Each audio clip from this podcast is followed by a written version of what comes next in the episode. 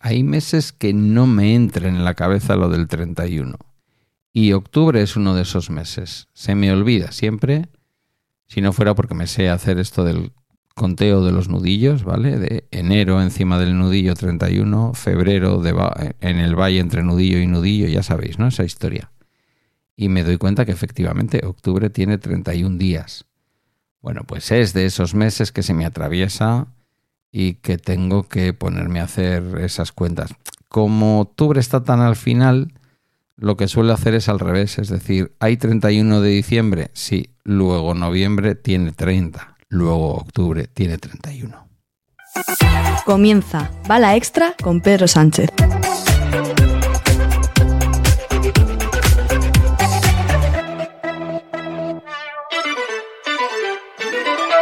Y ese, es el día justamente de hoy, martes 31 de octubre de 2023. Este es el capítulo 1077 de un podcast sobre mis cosas que en el fondo son las tuyas.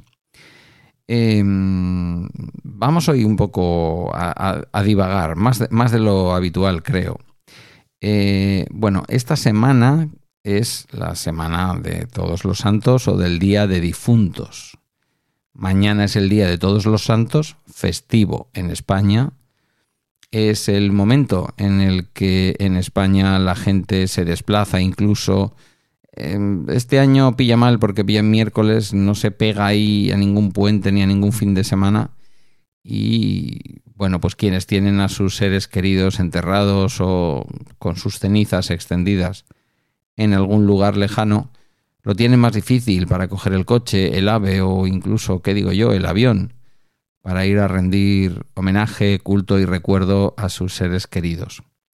Lo hacemos un poco raro en España porque en realidad visitamos los cementerios el Día de Todos los Santos, que desde el punto de vista de la iconografía cristiana católica es eh, un día distinto al Día de los Muertos. Es el día en el que recordamos a todos aquellos que sin estar en el santoral católico, sin embargo, ya están en el cielo contemplando el rostro de Dios. Esto es lo que dice la creencia católica, la mitología católica.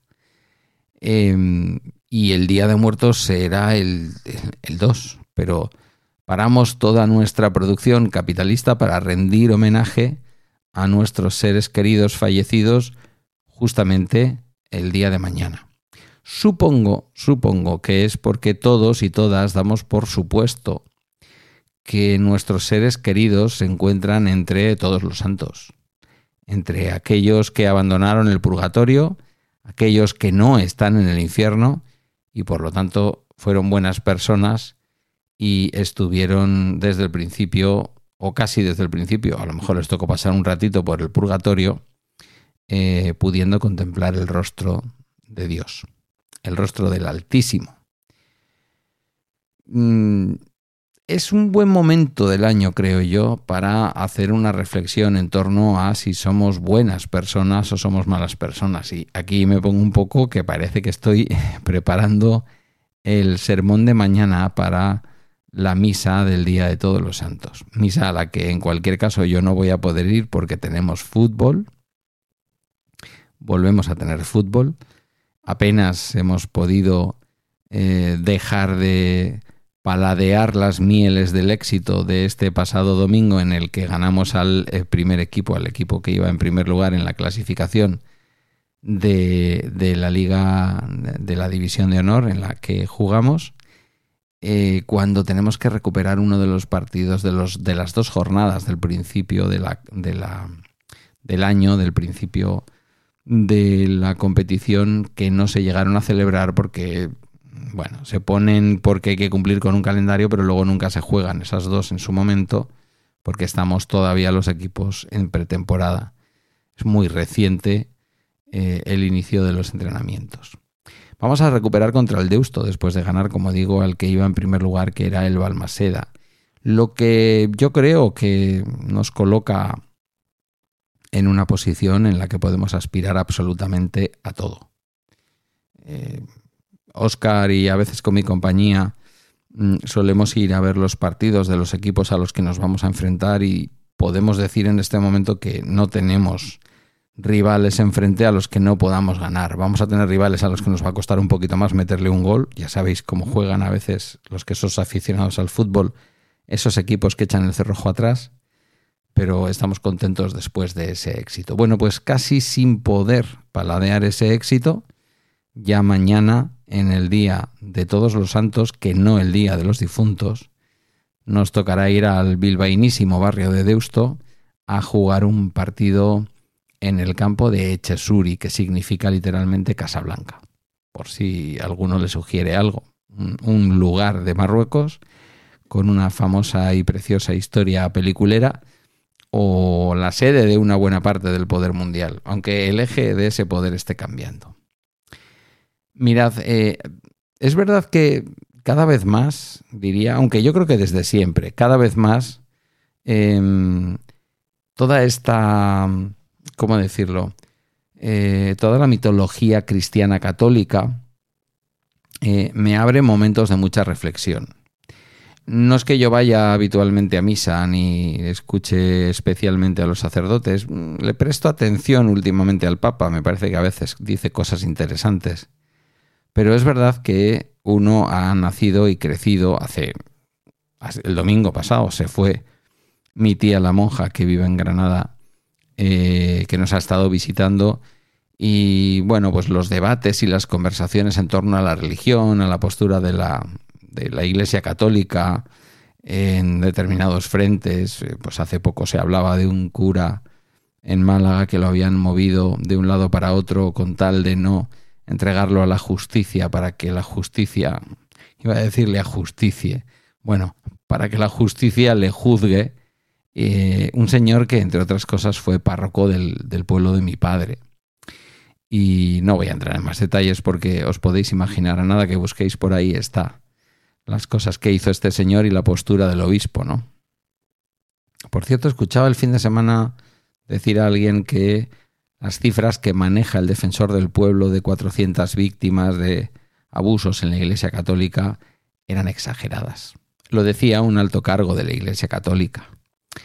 Eh, la vergüenza a veces se nos queda un poquito escasa a la hora de hablar en público. Em, hay cosas que ya no vivimos tiempos como para escuchar. Bueno, vuelvo un poco al, vuelvo un poco al argumento principal. Em, empezamos eh, una o, finalizamos una primera parte del, otoño que nos va a ubicar, como digo, mañana en el Día de Todos los Santos.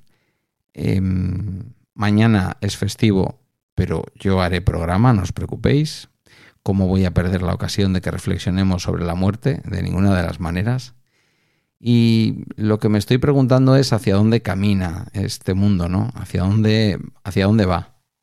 Eh, vivimos en un mundo cada vez más hooligan, en donde el ejercicio que yo hice ayer de intentar contaros cómo es este país que habito em, es cada vez menos habitual. Y es cada vez más habitual que uno eh, asome un poquito la cabeza de su trinchera, me da igual, en Twitter o en cualquier red social o da igual, en, cualquier lado, en su podcast si lo tiene, ¿no? Diga lo suyo escucha los suyos, eh, continúe con los suyos. El otro día le escuchaba o le leía a un, a un oyente fiel eh, malagueño hablar de lo cansino que resulta. Se refería a un partido político, pero yo le decía, no te engañes, esto lo hacen todos. Eh, él hablaba de lo machacón que es a veces el discurso del Partido Popular, alguien que ha sido muy crítico en sus expresiones públicas, por ejemplo, en los últimos años respecto al Partido Socialista y expresamente sobre Pedro Sánchez. Por lo tanto, muy poco sospechoso de no decir exactamente lo que piensa o tener cualquier interés oculto. Y yo le decía, mira, los argumentarios de los partidos políticos se reparten todas las mañanas y llegan a los correos electrónicos y a los WhatsApps de todos los cargos públicos, para que todos repitan lo mismo y para que todos sepan lo que tienen que pensar. Eso pasa en la ultraizquierda, en la ultraderecha, en el ultracentro y en todos los lados. Em, no lo sé.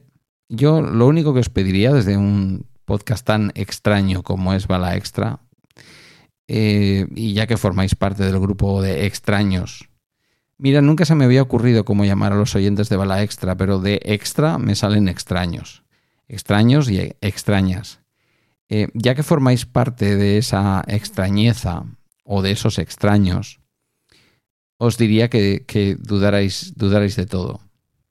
No quiero ponerme clasicón con el asunto de la Matrix, pero no hay más que ver de quiénes son los medios de comunicación, eh, quién interviene en los medios de comunicación.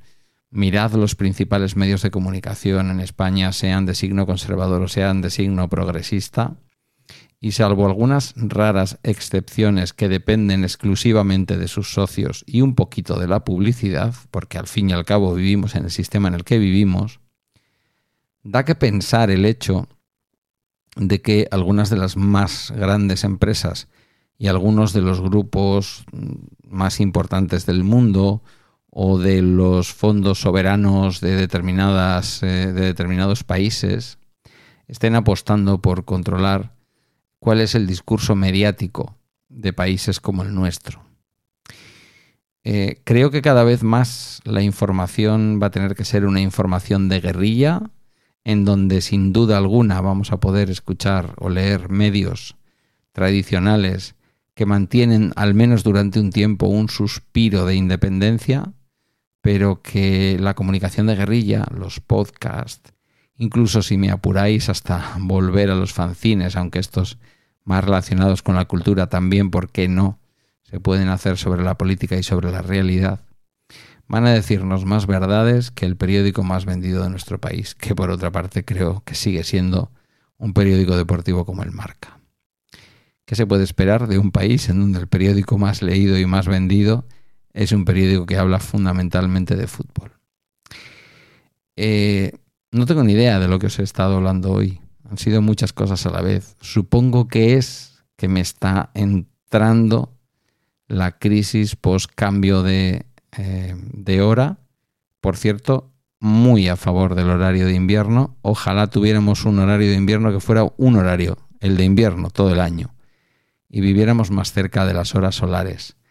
Empezando por eso, que se modifica para que el sistema funcione mejor. Eh, no, no lo hacen por ahorro energético ni cosas por el estilo, lo hacen para que el sistema funcione mejor y estemos donde tenemos que estar a las horas en que tenemos que estar y a las horas en que el sistema quiere que estemos. Me estoy poniendo un poquito. Me estoy poniendo un poquito conspiranoico. Em, bueno, que eso, que posiblemente estoy afectado también por el cambio horario. No me lo toméis en cuenta. Hoy más que un bala extra me ha salido un bala extraño. Eh, en cualquier caso acaba.